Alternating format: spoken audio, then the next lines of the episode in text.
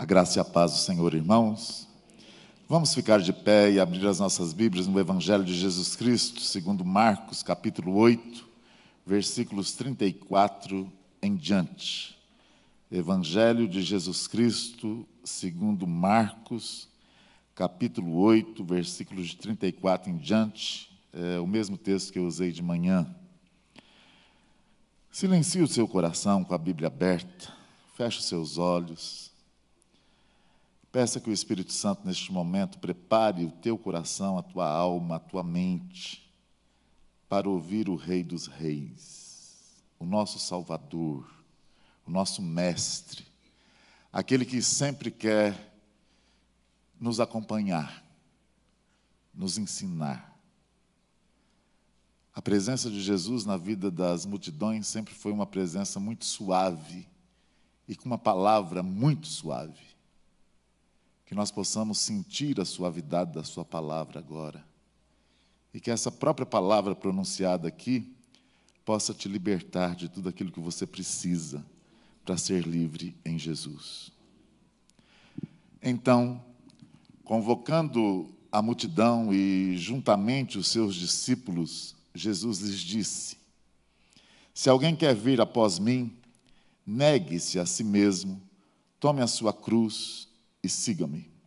Pois quem quiser salvar a sua vida, a perderá. E quem perder a vida por causa do Evangelho, esse a salvará. De que adianta uma pessoa ganhar o mundo inteiro e perder a sua alma? Que daria uma pessoa em troca da sua alma? Pois quem nesta geração adúltera e pecadora se envergonhar de mim e das minhas palavras, também o filho do homem se envergonhará dele quando vier na glória do seu Pai com os seus anjos. Que a palavra do Senhor nos abençoe. Podemos assentar. É... Eu sou humano. Eu sou um ser humano como você, com todas as necessidades que você tem, que qualquer ser humano da face da terra tem.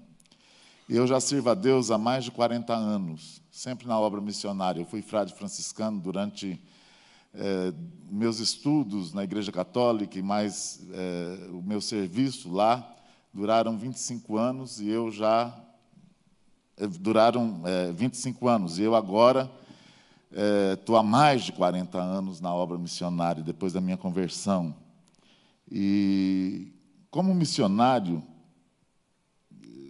pastor falou aqui uma coisa, né? Missionária precisando de 250 reais, e ele ligou, e isso é corriqueiro na vida de quem serve a Deus verdadeiramente. Mas a pior, e eu quero que você grave bem isso para essa igreja, porque conversando com o pastor Sebastião hoje, eu percebi que essa igreja aqui é uma igreja que tem uma vocação talvez especialíssima no reino de Deus. Né? É um exemplo essa igreja por tantos ministérios que ela tem, por tantos envolvimentos missionários que ela tem. É, é uma igreja que, só pela construção que vocês fizeram, é uma igreja que Deus tem um plano realmente muito forte na vida dessa igreja. E eu quero que vocês nunca esqueçam o que eu vou falar aqui. Missionário ele precisa de dinheiro, sim. Missionário ele precisa de cuidado, sim. Missionário ele precisa de atenção, sim. Só que a pior coisa, a pior necessidade que eu acho que de todos os missionários, e eu me credencio a falar em nome deles, porque eu conheço muita gente pelo mundo afora fazendo a obra de Deus, é a solidão. Esse fato, por exemplo, é, humano do Sebastião me levar lá na, nessa churrascaria, que eu nunca, eu acho, eu, me fico, eu fico até constrangido quando eu venho a Curitiba, porque vocês comem demais. Vocês comem demais, é muito desperdício. Eu acho assim que eu vivo muito na, na, em algumas regiões muito pobres do Brasil, no Nordeste, e de vez em quando lá eu lembro daqui. E eu lembro com muita tristeza, porque aqui há um desperdício de comida que eu fico assim constrangido. Né? É gostoso ir, eu falei para ele hoje, é gostoso ir a esses lugares, é gostoso. Mas eu fico pensando, gente, será que a gente precisa de tudo isso para viver? A pior necessidade de um missionário é o amor. A solidão que o missionário tem no campo, vocês não têm noção. Se alguém chegar para mim e falar assim, você está precisando mais de dinheiro, de atenção, de amor, carinho, e esse tipo de cuidado, é a resposta de Deus para a vida da gente. Aí o Sebastião chegou depois no carro, quando nós estávamos indo para comer, ele falou assim: Olha, teve um casal que deu essa oferta aqui. Eu sou um missionário muito metido. Eu, quando eu era padre, eu conheci um perfume chamado Givenchy. Givenchy é um perfume que eu amo. Só que como missionário, usar Givenchy não cola, né? E de vez em quando eu ganho no meu aniversário. Tudo. E o Sebastião chegou e falou: essa oferta é pessoal para você. Foi isso que você falou, né? Isso aqui é para você. Na hora eu nem sabia quanto tinha. Eu falei, vou comprar um Givenchy. E vai dar para comprar com solo. Foi para mim. Agora, a gente precisa disso para viver? Então pense que quando você for é, ofertar para missões, o dinheiro às vezes é fácil a gente dar. Mas pergunta para o missionário, como é que está a tua vida? Ore por ele. Às vezes a oração é muito melhor do que a oferta. Eu não faria nada do que eu faço se a igreja não orasse por mim, se muitas pessoas não orassem por mim. E o evangelho que foi proclamado aqui, Jesus ele alerta os seus discípulos e as multidões a respeito de uma situação psicológica. Já que o pastor Sebastião falou que ele não é psicólogo. Mas Jesus é o maior psicólogo do mundo. E as técnicas psicológicas de Jesus são mais eficazes do que qualquer técnicas psicológicas ou psiquiátricas que possa existir na ciência. Porque só Ele conhece o nosso coração, só Ele conhece a nossa vida, só Ele conhece a nossa estrutura, só Ele sabe das nossas necessidades interiores e exteriores. Eu citei esse exemplo do Givenchy, mas eu posso muito bem ficar sem Givenchy. E Jesus vem questionar a multidão: o que vocês estão fazendo com a vida de vocês? Qual o sentido que tem a tua vida na face dessa terra? De que vale o homem ganhar o mundo inteiro? Você pode ter tudo. Eu, nesse final de carreira missionária, eu tenho atendido desde as pessoas muito pobres, socialmente falando, a pessoas milionárias e que têm o mesmo sentimento na vida: vazio profundo de alma. Dinheiro nenhum do mundo pode suprir essa necessidade de vazio. Técnicas de coaching, de Nada pode preencher, a não ser a presença viva de Jesus Cristo de Nazaré.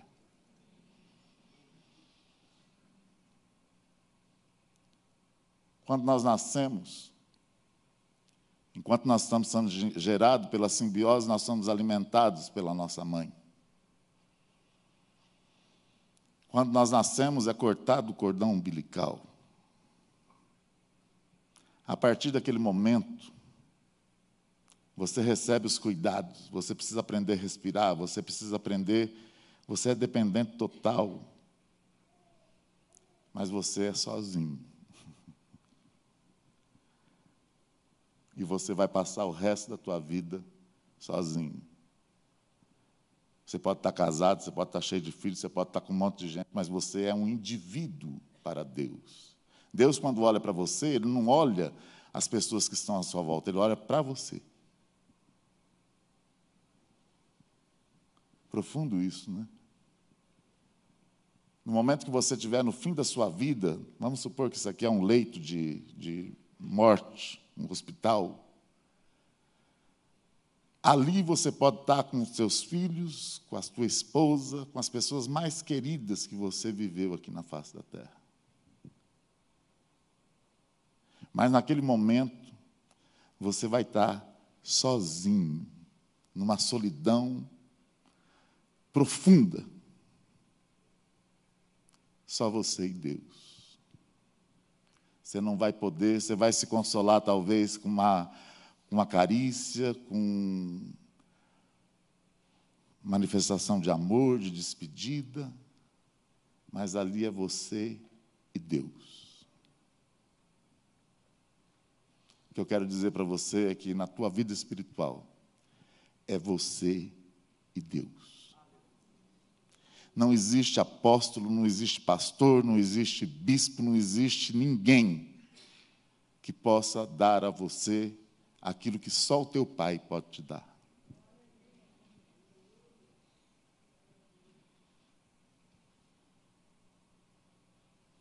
Eu quero falar para você nessa noite, para você levar um pouco a sério essa meditação que Jesus nos propõe no Evangelho.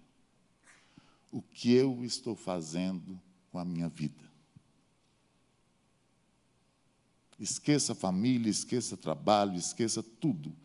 Você e Deus. O que, que eu tenho feito da minha vida?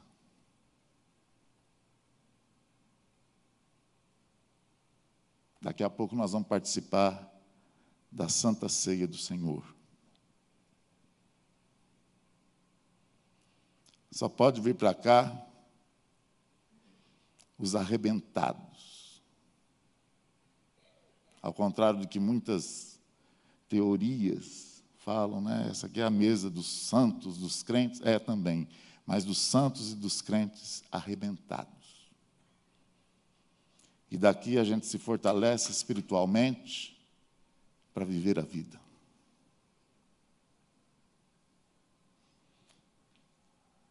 Como está a sua ansiedade? Como está a sua tristeza? A tua angústia? Os teus sonhos? Os teus fracassos? A vida só tem sentido quando ela está em movimento. E movimento cristão é sempre para frente. Eu morro vontade de andar de asa delta. Às vezes eu prego no Rio de Janeiro, eu fico movendo aquilo ali, eu fico. E para você andar de asa delta, vou... até um dia eu fui lá para ver como é que era, aquela coisa toda, mas pelo peso eu fiquei com medo de não suportar. E eu não sei se vocês sabem, pelo menos foi isso que me explicaram, que quando você vai de asa delta, a posição é olhar para frente. Você não pode olhar nem do lado, nem porque senão pode sei lá o quê. Me explicaram isso. Você tem que olhar para frente. E a vida cristã, a gente tem que olhar para frente.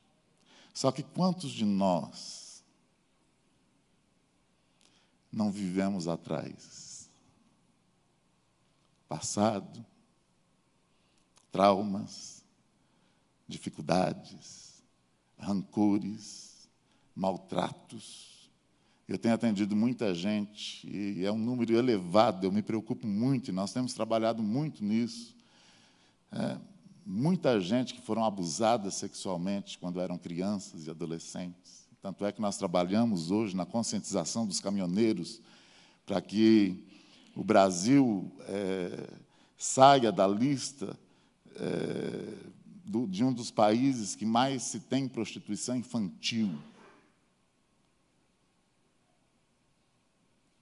Isso são traumas tão profundos que só o Pai, através do sangue de seu Filho Jesus, pode curar. Quantos de nós hoje não estamos vivendo uma agonia profunda por causa do passado. Quantos de nós hoje não estamos amargando as derrotas que nós vivemos durante a vida? Já passou. E eu creio que se você pensar bem, todas as derrotas que vocês passaram há 10, 15, 20, 30 anos atrás, serviram muito para você foi bênção para você, mas você não consegue enxergar, porque você só consegue se sentir envergonhado, derrotado, etc, etc, etc.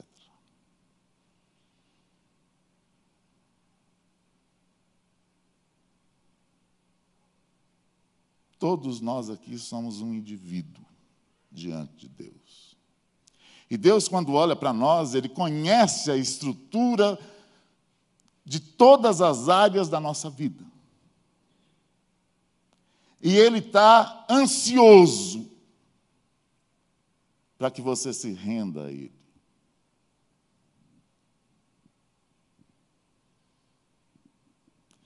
Eu não sei para vocês, mas a vida para mim nunca foi fácil. Nunca. Eu, aos sete anos de idade, eu fui violentado pelo meu avô materno. Isso causou um, um desastre na minha vida.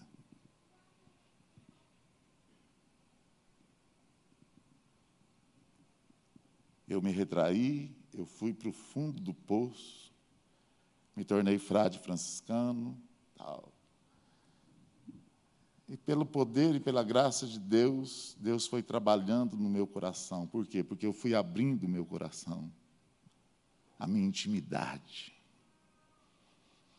Eu não sei, eu não conheço ninguém aqui. Mas eu quero te falar, abra o teu coração para o Pai. Jesus Cristo de Nazaré nos ensina que é vital termos momentos a sós com o Pai.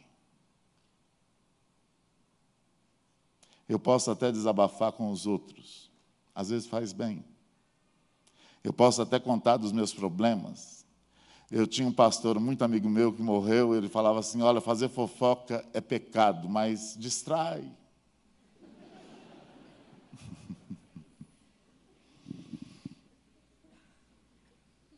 Quando a gente não está fazendo nada, a gente começa a se lamentar, a gente começa.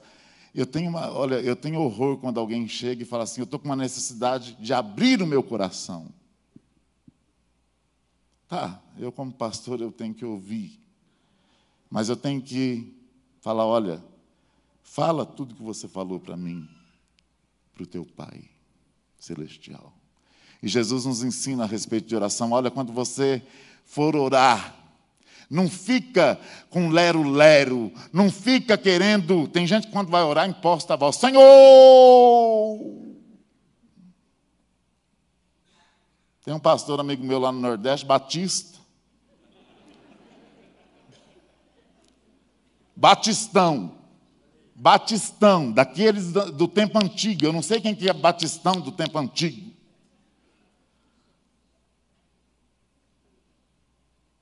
E ele falou para mim o seguinte: eu fui formado que a gente tinha medo de orar, tinha medo de conversar com Deus, tinha medo porque a gente tinha que ter uma reverência, a gente tinha que ter uma, uma, um medo profundo. O primeiro trabalho que eu assumi foi numa base missionária no Nordeste. Comecei a passar por dificuldades, dificuldades, dificuldades na igreja, com a família. E chegou num, num, num momento em que a gente só tinha às vezes, cuscuz para comer. Você sabe o que é cuscuz? O cuscuz de vocês aqui não é igual lá. Porque o cuscuz lá é aquele bolo amarelo que a gente coloca na cuscuzeira, um negócio de milho, tá? É só aquilo. Aqui não. Aqui vocês põem sardinha, palmito, põem não sei o quê. É, é, uma, é um almoço. E cuscuz na casa de todo nordestino é lei. Só que imagina comer cuscuz de manhã, de, no almoço e na janta. E ele falou: chegou uma época que a gente só tinha cuscuz para comer. E eu ia orar, eu falava: Senhor, muito obrigado a Deus magnânimo por esse cuscuz, louvado seja o teu nome. E ele falou: Abelardo, depois de uma semana comendo cuscuz e orando, um dia eu fui orar, os meus filhos, a minha esposa, depois que eu terminei de orar, ninguém tinha ânimo para cortar o cuscuz. Naquele momento, eu tive a minha experiência com Deus. Porque eu levantei e dei um tapa na mesa. E eu falei: vamos levantar todo mundo e vamos orar de novo. E eu comecei a orar: Senhor, o Senhor conhece as nossas vidas. O Senhor é o nosso Pai, o nosso Pai celestial. Senhor, eu te louvo por tudo aquilo que o Senhor é.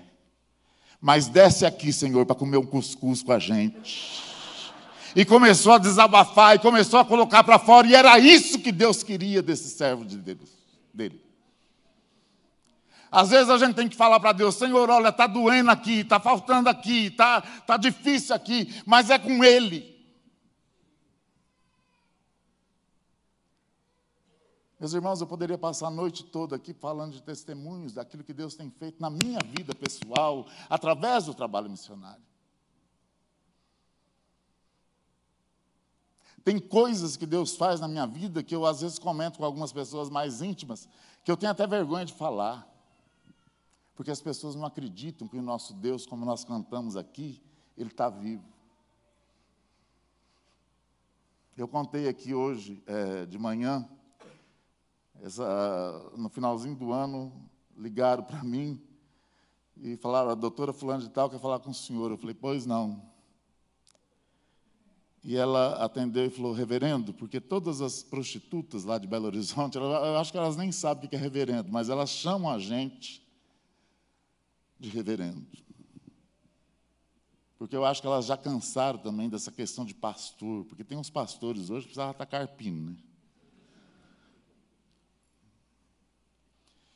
Reverendo, eu sou fulano de tal, assim, assim, assado. Há mais de dez anos o senhor me tirou da zona. E o senhor pagou seis meses da minha faculdade de Direito. Deus fez uma grande obra na minha vida e eu sumi daí. Eu estou ligando para o senhor, eu tive dificuldade de conseguir o teu celular, mas para falar que hoje eu sou juíza de direito. Eu trabalhei muito, eu estudei muito, fiz concursos. E ela falou uma coisa que ela falou: nunca deixe de tratar com o amor de Jesus as pessoas, porque eu fui salva da lama.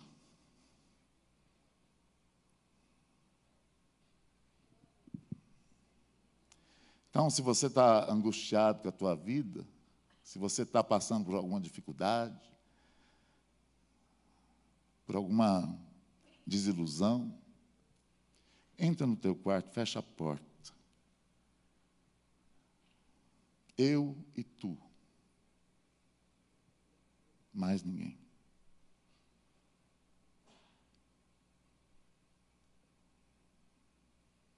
Eu vim para Curitiba é, esse final de semana com o propósito de, lógico, de comer bem é, e de também eu me sinto muito à vontade nessa igreja. Eu tenho até medo de me tornar batista. Porque eu posso ser qualquer coisa. Eu, eu sou presbiteriano, eu sou batista. Meu negócio é o mundo. Meu negócio não é igreja. Meu negócio não é ser pastor de igreja, de ovelhinhas bem tratadas. Tem umas ovelhinhas que a gente olha aqui que são obesas até, espirituais. Né? A, a obesidade genética é uma coisa que é difícil, mas a obesidade espiritual, vocês são muito bem tratados. Vocês não precisam de nada. Mas aí Jesus vem e fala assim: de que, que vale você ter tudo isso se você não tem vida? Então, quero desafiar você. Nós temos muitos desafios missionários.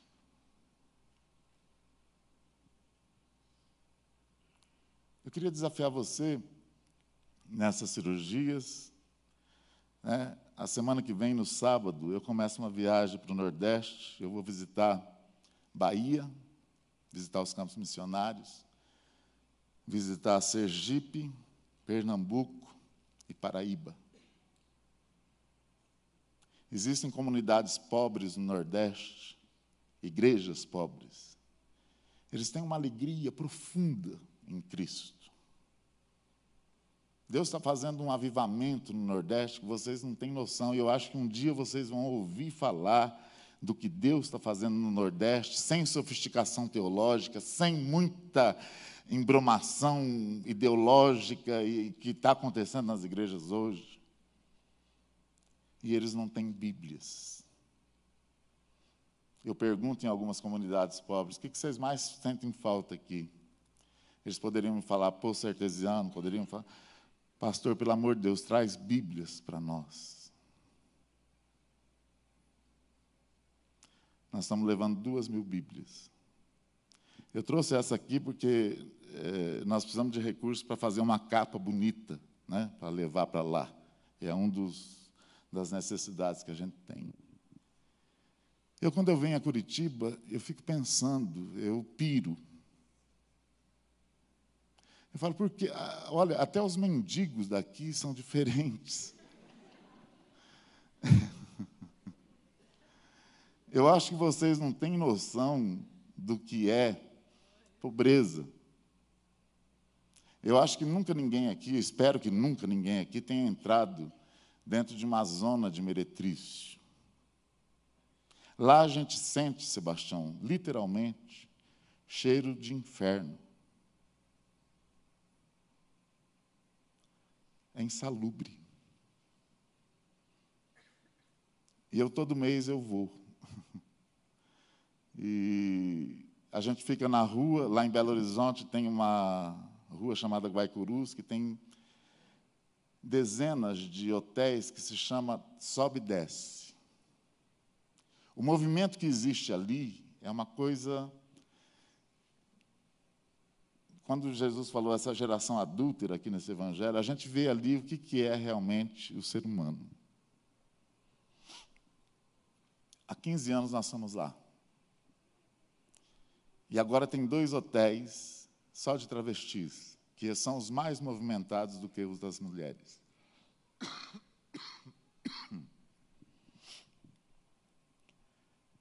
E todas elas me conhecem. Quando a gente chega lá, elas descem, elas pedem oração, elas pedem aconselhamento. E eu muitas vezes subo com os braços cheios de Bíblias para distribuir lá. É um transtorno.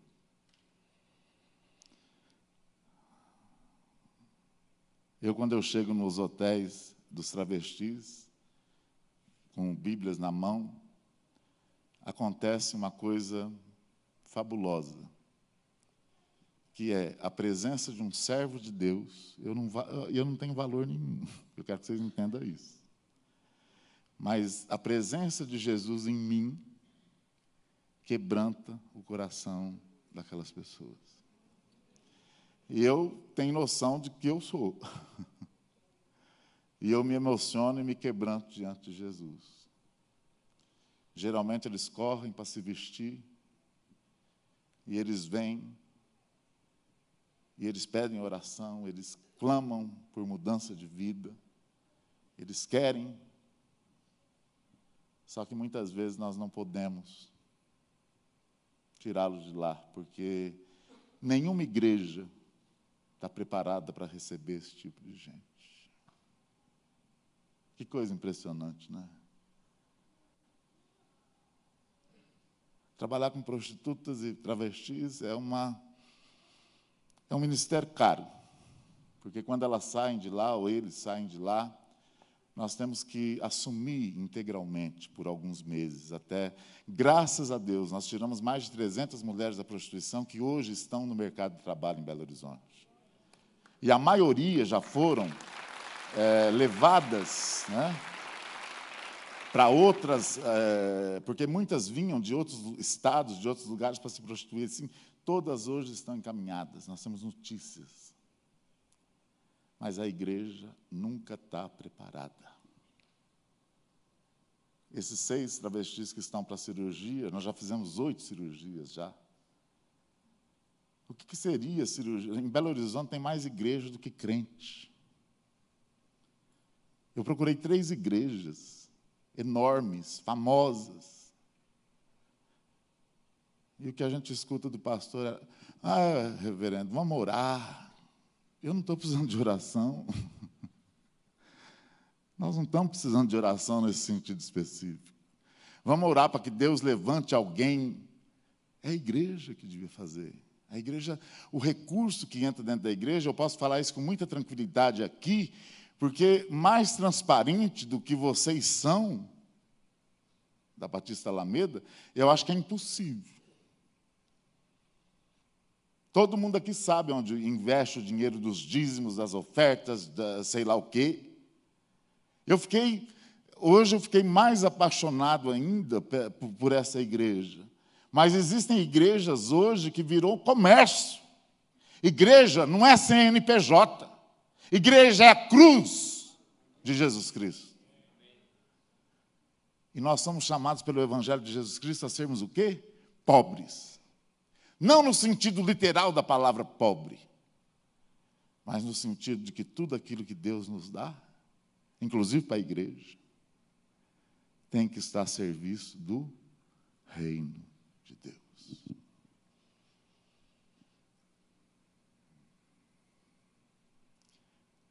Encerrando, todos nós somos chamados e convidados a participar do banquete do Senhor mesa de alimento espiritual. Eu, quando eu era padre, eu celebrava a missa e a gente tinha como mente que ali, na missa, se transformava o pão em corpo e o sangue, e o vinho em sangue, literalmente. Existe até adoração ao Santíssimo Sacramento. Teologicamente, podemos discutir, até Lutero discutiu isso. Eu fico bobo de ver em algumas igrejas que eu vou como é banalizada a celebração da Santa Ceia. É um momento espiritual onde você é alimentado, a tua alma é alimentada para que você saiba o que fazer da vida em Jesus Cristo.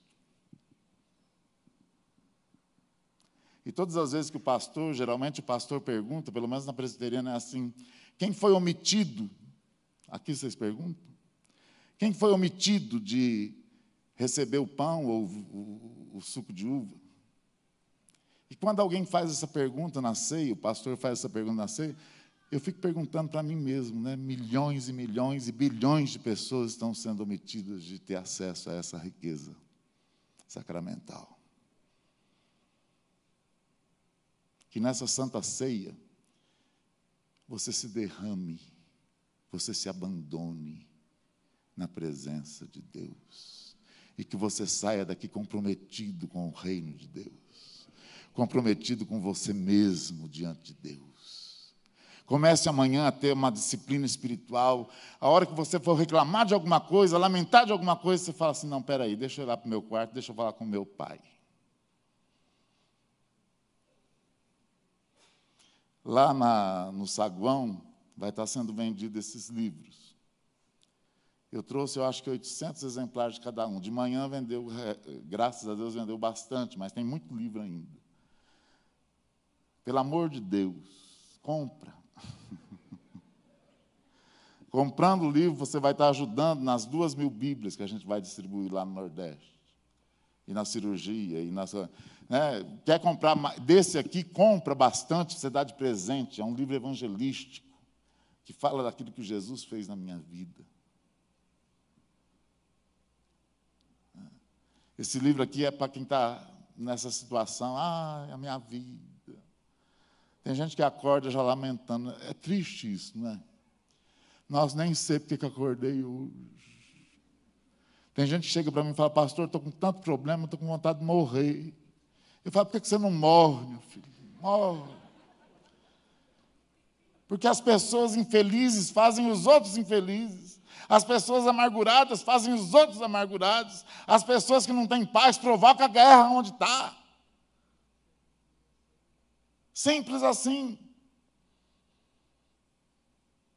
Então compre esse aqui também para dar de presente para a gente que reclama. Comprando tudo isso lá, tem maquininha de cartão, é uma benção. Vocês vão estar investindo no nosso ministério. Eu estava falando com o pastor Sebastião hoje. Eu ando muito triste com a falta de generosidade, talvez, da igreja como um todo. Mas tem muitos crentes que amam o reino de Deus. Tem muitos crentes que, ó, outro dia, para encerrar, falta alguns segundos, até as 8h10 você falou. Eu sou obediente, eu encerro às 8h10. Outro dia eu estava lá na zona em Belo Horizonte, e chegou uma prostituta que há muitos anos está lá. E toda vez que ela me encontra, ela pede oração, ela pede não sei o quê, e ela já tem mais de 60 anos. Eu, às vezes, eu olho para ela e eu fico pensando, gente, o que, que essa mulher está fazendo aqui? E outro dia eu conversei muito francamente com ela, porque lá a gente tem um papo muito aberto. Eu falei, Laura, você já está acabada, Laura. O que, que você está fazendo aqui? Ela falou, ah, pastor, eu aqui hoje, eu já não faço mais a função que eu devia fazer. Mas eu atendo os velhos que vêm aqui reclamar do casamento, vêm se lamentar. E outro dia essa mulher chegou para mim e falou, pastor, Deus me incomodou. E eu fiquei muito encucado com aquilo. Deus incomodando uma prostituta.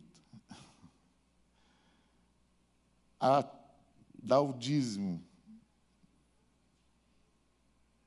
do meu trabalho.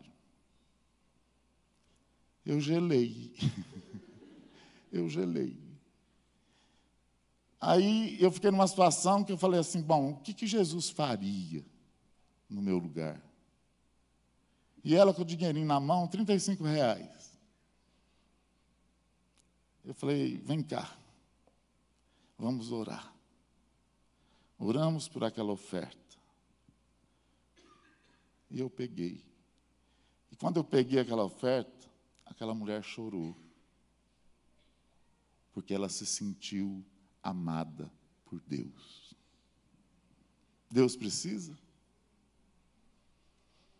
E essa mulher entrou depois de.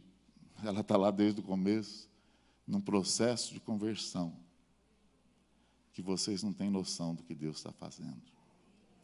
Deus seja louvado. Deus nos abençoe. Vai estar lá os livros, um custa 35 e o outro custa 15. É caro mesmo, mas é para a obra de Deus. Amém, meus irmãos. Convidar os pastores e os diáconos para tomarem seus lugares. Irmãos, a, a vida de um pastor, de um missionário, ela é preparada por Deus para o propósito para o qual ele foi vocacionado. Todo casamento ele tem propósito de forjar é, uma família, manter uma família. Todo vocacionado também, ele foi levantado por Deus para um propósito pastor Abelardo, ou reverendo Abelardo, se ele fosse colocado numa igreja, com certeza em um mês ele mataria todo mundo. Por quê? Porque o negócio dele é lá. E Deus encheu o coração dele de amor. Mas por trás da vida de quem está lá, precisa uma igreja para se colocar na brecha orar por ele, sustentá-lo, abençoá-lo e permitir que ele tenha momentos como esse aqui. Ele vai sair daqui amanhã, ainda vamos levá-lo hoje. Não sei se ele vai conseguir comer pizza, né? Depois que ele comeu hoje lá no Batel Greu, não sei se ele vai conseguir comer pizza. Mas vou levá-lo ali no, no Nabajo para comer uma pizza leve. Então, vocês entendam que a linguagem dele é uma linguagem específica. Por isso nós o recebemos aqui com tanto amor. Porque a igreja, ela precisa, da mesma forma, podem ir. A, a igreja precisa, é como hum. família, de babás para os novos convertidos. São aqueles que trabalham no discipulado Discipulados são é cuidar dos bebês espirituais, dar leite, vai protegê-los, ajudá-los a crescer na fé. Mas eles precisam se tornar adultos. E quando eles se tornam adultos, crentes adultos, começam o quê? A trabalhar. Ovelha deve produzir ovelha. Pastor é ovelha também. Antes de ser pastor, o pastor é ovelha. E como ovelha, ocupando uma função pastoral, ele também produz ovelha, ganhando almas para Jesus.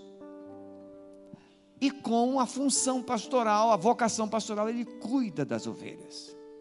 Mas cada um crente, cada um membro da igreja, também é pastor. A Bíblia diz, Pedro escreve, que nós somos chamados para o sacerdócio real. Todos nós, como igreja, somos sacerdotes e reinamos com Jesus. Como sacerdote, a função do sacerdote era levar o povo a Deus através dos sacrifícios. Isso Jesus Cristo fez de uma forma definitiva, cabal. Mas quando ele ressuscita, ele nos transforma em sacerdotes.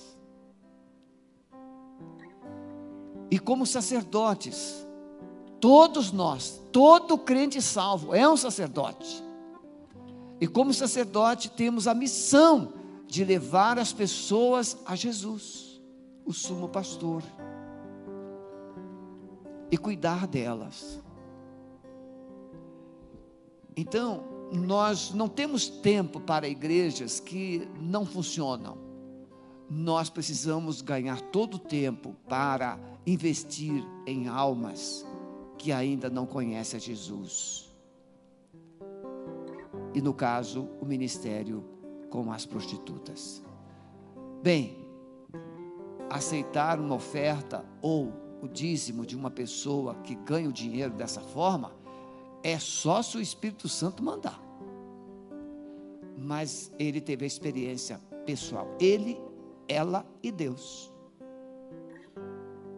Uma vez uma pessoa disse: Pastor, se alguém ganhar na loteria esportiva, o senhor aceita o dízimo? Eu disse: se você disser que ganhou na loteria esportiva, não. Porque nós abominamos toda sorte de jogatina. A Bíblia diz que nós devemos viver pela fé, pelo trabalho. Mas vamos imaginar que alguém chega aqui secretamente ou ocultamente, não é?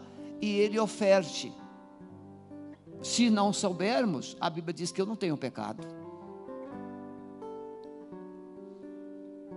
Mas o dinheiro, quando é colocado no altar, ele é santificado. Então nós temos muito cuidado em lidar com aquilo que é colocado no altar. Por isso hoje nós estamos vendo aí tantas dificuldades. Então hoje na ceia do Senhor, Jesus, ele deixou dois memoriais, ou deixou duas ordenanças. Ele deixou o batismo. O batismo é o testemunho público da sua fé, da minha fé. Através do batismo, eu declaro publicamente, quando sou batizado, que Jesus Cristo morreu por mim, que Jesus Cristo foi sepultado, que ele ressuscitou dentre os mortos. Então, essa é a primeira ordenança. A segunda é o batismo. Quando Jesus reuniu os discípulos pouco antes da sua crucificação, e ele celebrou a primeira ceia, que era um tipo de Páscoa. A Páscoa relembrava a saída, a libertação de Israel do Egito. O cordeiro pascal que foi morto, cujo sangue foi espargido nos umbrais daquelas portas. E quando o anjo da morte veio sobre o Egito, Vendo o sangue, ele passava por cima. Por isso a palavra Páscoa vai simbolizar ou representar passar por cima, poupar. Então, quando é que um pecador é poupado por Deus do juízo? Quando Deus olha e vê no seu coração a marca do sangue de Jesus Cristo. Não importa se você é católico, protestante, batista e principalmente presbiteriano. Jesus, ele quer saber se você já foi tocado com o sangue. Porque é o sangue que purifica os pecados. O apóstolo João escrevendo, ele diz: Se confessarmos nossos pecados ao Senhor Jesus Cristo, ele é fiel e justo para nos perdoar os pecados. No verso 7 de 1 João 1, ele diz: Porque o sangue de Jesus nos purifica de todo pecado. Não existe pecado que Deus não possa perdoar. Tem muita gente sofrendo, atormentada. Pastor, a Bíblia diz que tem um pecado que Deus não perdoa. Eu blasfemei.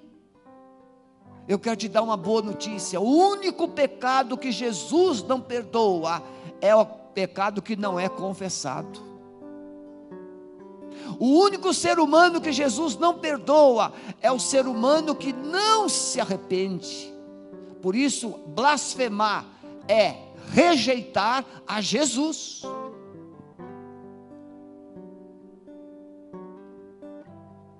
É rejeitar a Jesus. Por isso que não tem perdão.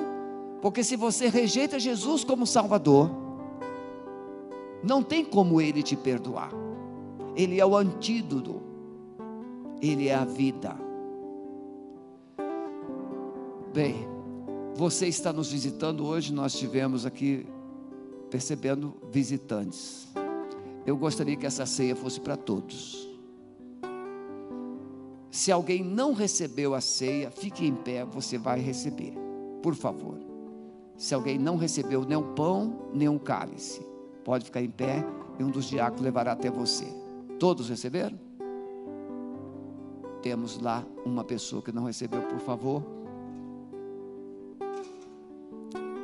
Duas pessoas. Isso.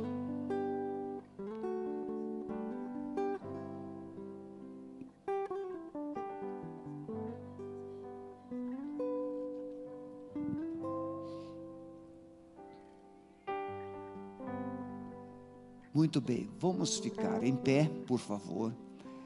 Nossa igreja tem uma maneira muito específica, peculiar de celebrar a ceia. A ceia, ela aponta para o nosso passado, nossa vida velha que ficou na cruz. A ceia nos traz um espírito de responsabilidade com o presente o que é que nós estamos fazendo com a nossa vida hoje. Mas a ceia também, ela nos aponta o futuro. Jesus disse que vai voltar. E quando ele voltar, será o grande dia da grande ceia, as bodas do cordeiro. Se você recebeu o pão e o cálice, eu gostaria agora, o pão nós não trocamos, mas nós sempre convidamos. Eu vou convidar o Abelardo para vir aqui, eu vou trocar o meu cálice com ele. Às vezes nós temos alguém que ficou triste. Nós já tivemos um culto aqui que uma irmã veio trocar o cálice comigo, porque ela estava triste comigo, e eu fiquei muito preocupado. Mas minha irmã, o que, que eu fiz? Ah, o senhor não anunciou o dia da ceia e eu perdi a ceia. Ah, falei assim, se é só isso, eu estou bem. Mas eu passei a ter cuidado e hoje nós anunciamos dois, três domingos antes da o dia da ceia. Mas às vezes você está magoado com alguém, pode ser seu marido, sua mulher, seu irmão. Você agora é convidado a trocar o cálice com essa pessoa liberar perdão ou pedir perdão. Ah, pastor, estou de bem com a vida, estou de bem com todo mundo. Então troca com quem estiver do seu lado ou com quem você quiser. E você vai orar com essa pessoa. 30 segundos para cada um. Eu disse 30 segundos. Então troca o cálice, somente o cálice. Não tome. E ore com essa pessoa.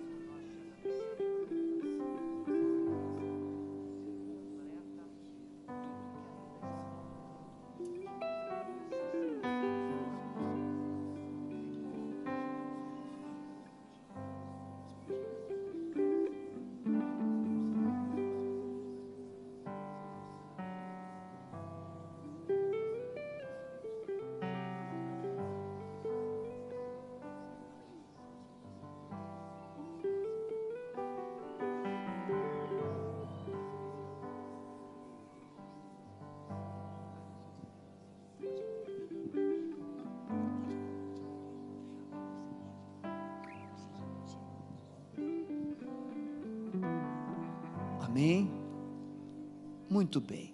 Jesus, ele disse assim: Este pão, ele é o meu corpo, que é partido por vós. Este cálice é o meu sangue, que é derramado por vós para perdão dos vossos pecados. Ele disse que deveríamos fazer isso até que ele voltasse. E ele disse assim: Tomai e comei, bebei dele todos, fazei isso em lembrança de mim. Comamos, irmãos, e bebamos, lembrando de Jesus.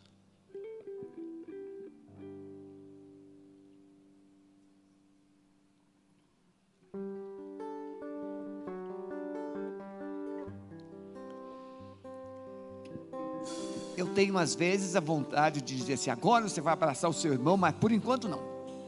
Porque quando a gente faz isso, vira um, é? um furdunço tremendo.